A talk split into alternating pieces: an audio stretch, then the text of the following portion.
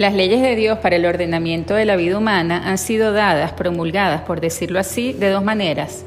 Inscritas en nuestra naturaleza, manifestadas por Dios o por maestros enviados por Dios, ambas formas merecen estudiarse. Las leyes de la moralidad, como las leyes que gobiernan nuestro cuerpo y nuestra mente, están escritas en nuestra naturaleza. Esto quiere decir que Dios nos creó con ciertas facultades que solo pueden funcionar propiamente en la línea de la ley moral y con ciertas necesidades que solo pueden satisfacerse en esa línea de acción. Exactamente como nuestro cuerpo ha sido hecho con el poder de digerir ciertos alimentos y no funciona si no se nutre con ellos. Las leyes morales pertenecen a la estructura del hombre no menos que las leyes vegetativas. Si no observamos las leyes del cuerpo, experimentamos la protesta en el cuerpo, por ejemplo, en un dolor de estómago. Si no observamos las leyes morales, experimentamos la protesta en la mente, en una perturbación de la conciencia, que de hecho es la protesta de la parte espiritual del hombre contra el abuso, es decir, contra una acción opuesta a la ley moral que está entretejida en la constitución misma del hombre. Desgraciadamente, ni la protesta del cuerpo ni la de la mente nos ofrecen una norma infalible. El cuerpo puede adquirir malos hábitos y cesar de protestar o por lo menos puede hacerlo no lo bastante enérgicamente para llamar nuestra atención.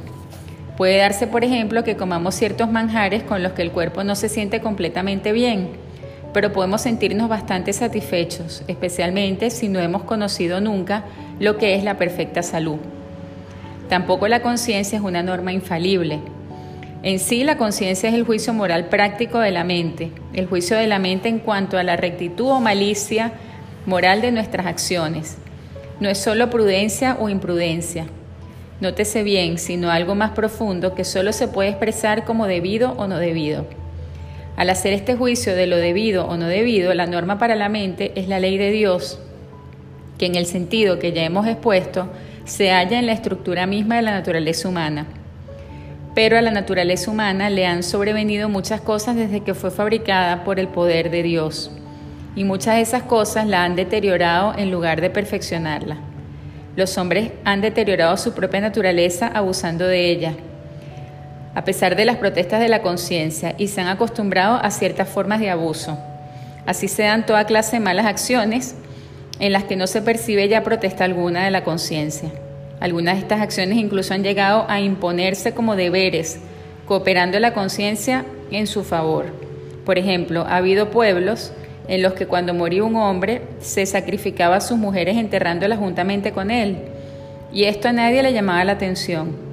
Incluso cuando la conciencia protesta claramente y en voz alta contra una acción mala concreta, en un sector en que se conserva todavía la naturaleza tal como Dios la había creado, podemos hallar filosofías que nos sirvan para anular la protesta, de modo que el fin acaba por callarse también la conciencia y así, de una manera o de otra, nos hallamos bien por lo menos con algunas de nuestras faltas, pero tarde o temprano, en forma imperceptible o espectacular, experimentaremos las consecuencias. La segunda forma de aprender estas leyes por medio de la enseñanza explícita de Dios nos lleva a la distinción real entre leyes físicas y leyes morales. Las leyes físicas deja Dios que el hombre las descubra por sí mismo. Las leyes morales las dicta Él mismo al hombre y no solo le dice lo que son, sino también le dice que debe observarlas. De esta manera, su enseñanza moral es a la vez información y precepto. Por dos razones se explica que Dios nos comunique una categoría de leyes y no otra. En primer lugar, las leyes morales son más difíciles de descubrir y en segundo lugar, importa más conocerlas. Son más fáciles de descubrir. En cuanto a las leyes físicas, todo el problema se reduce a descubrir lo que efectivamente es, lo que efectivamente sucede. De esto tenemos siempre la evidencia ante los ojos. Se refiere al universo material o a la operación de nuestra mente. Y cualquier error que cometamos acerca de ellas produce sus efectos en esta vida, de modo que se puede ver y corregir. Además, en términos generales, la historia del hombre ha mostrado un progreso continuo en el descubrimiento de las leyes físicas. En cambio, las leyes morales tratan no solo de lo que es, sino de lo que nosotros debemos hacer. Y la evidencia no es siempre accesible, lo cual proviene de que las consecuencias de lo que es o no recto moralmente no aparezcan siempre en esta vida en forma tan inequívoca que hasta un ciego las pueda ver. Muchas solo aparecen en la vida futura y por tanto no nos sirven para rectificar errores aquí en la tierra. Por otra parte, importa más conocerlas. Sus preceptos atañen al hombre entero y a la orientación que se ha de dar a la vida entera y afectan a ese impulso del yo, que es el elemento dinámico en la vida humana. Si éste procede mal, la vida también procede mal. El buen o mal proceder del cuerpo, el buen o mal proceder de la inteligencia, son hechos que tienen importancia, pero su importancia no es del mismo orden que el de la orientación que tome la voluntad. La ignorancia y hasta el error acerca de las leyes físicas no desvían necesariamente al yo integral de la buena relación con Dios y con los otros hombres.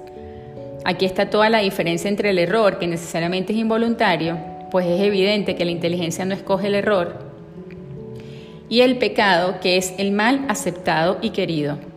Dios nos enseña las leyes morales porque quiere que los hombres sean aquello para lo que Él mismo lo ha hecho y que ayuden a otros también a hacerlo, pues quiere que no se desprecie, sino que se observe el orden de la realidad. Y Dios puede mandar como preceptos las mismas leyes de la moralidad precisamente porque la voluntad es libre y solo se puede mandar lo que puede ser objeto de elección. La enseñanza de la ley moral dada por Dios al hombre ha sido progresiva. En el marco de este libro debemos limitarnos a indicar las grandes etapas de este proceso. En los diez mandamientos comunica Dios a su pueblo escogido, por medio de Moisés, la esencia de la ley natural, moral. La ley tal como hubiera podido descubrirla la inteligencia humana según las formas en que Dios había hecho al hombre, supuesto naturalmente que la naturaleza humana se hubiese mantenido tal como Dios la había formado y que la inteligencia humana hubiera interpretado correctamente la naturaleza. Quince siglos más tarde reafirmó Cristo la ley dada a Moisés, la perfeccionó y expresó su sentido más profundo en dos mandamientos, de amar a Dios con todas nuestras fuerzas y al prójimo como a nosotros mismos. Estos dos mandamientos no trataban de abolir la gran masa de mandamientos particulares para la aplicación de la ley natural, como tampoco los nuevos preceptos dados por Cristo, por ejemplo, el referente al bautismo en relación con el destino sobrenatural del hombre. Lo que hacen es dictarnos el principio vital de todas las leyes, sin el cual todas ellas serían únicamente un bronce que suena o un címbalo que retañe. En los dos mil años subsiguientes, la Iglesia ha llevado adelante la tarea de enseñanza, haciendo llegar los diez mandamientos hasta las últimas extremidades de la tierra y aplicando la doctrina moral de Cristo a las nuevas situaciones creadas por los cambios sociales, políticos o económicos. Detengámonos un momento en los dos mandamientos del amor. La ley dada por Dios contiene una gran cantidad de detalles y ninguno de ellos carece de significado. Cada elemento de la ley observado produce salud e integridad, e ignorado causa enfermedad y deformación. Pero todos los detalles, aun los más mínimos, son expresiones del amor y a la larga pierden su valor fuera de éste. Dios ama al hombre y, a y su ley manifiesta su amor. Las medidas que toma para el bienestar del hombre, un bienestar llevado hasta su última perfección, que es la unión total del hombre con Dios.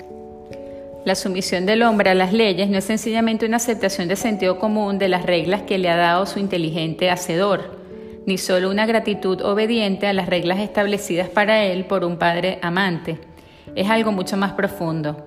Es una cooperación de nuestra voluntad con la voluntad de Dios.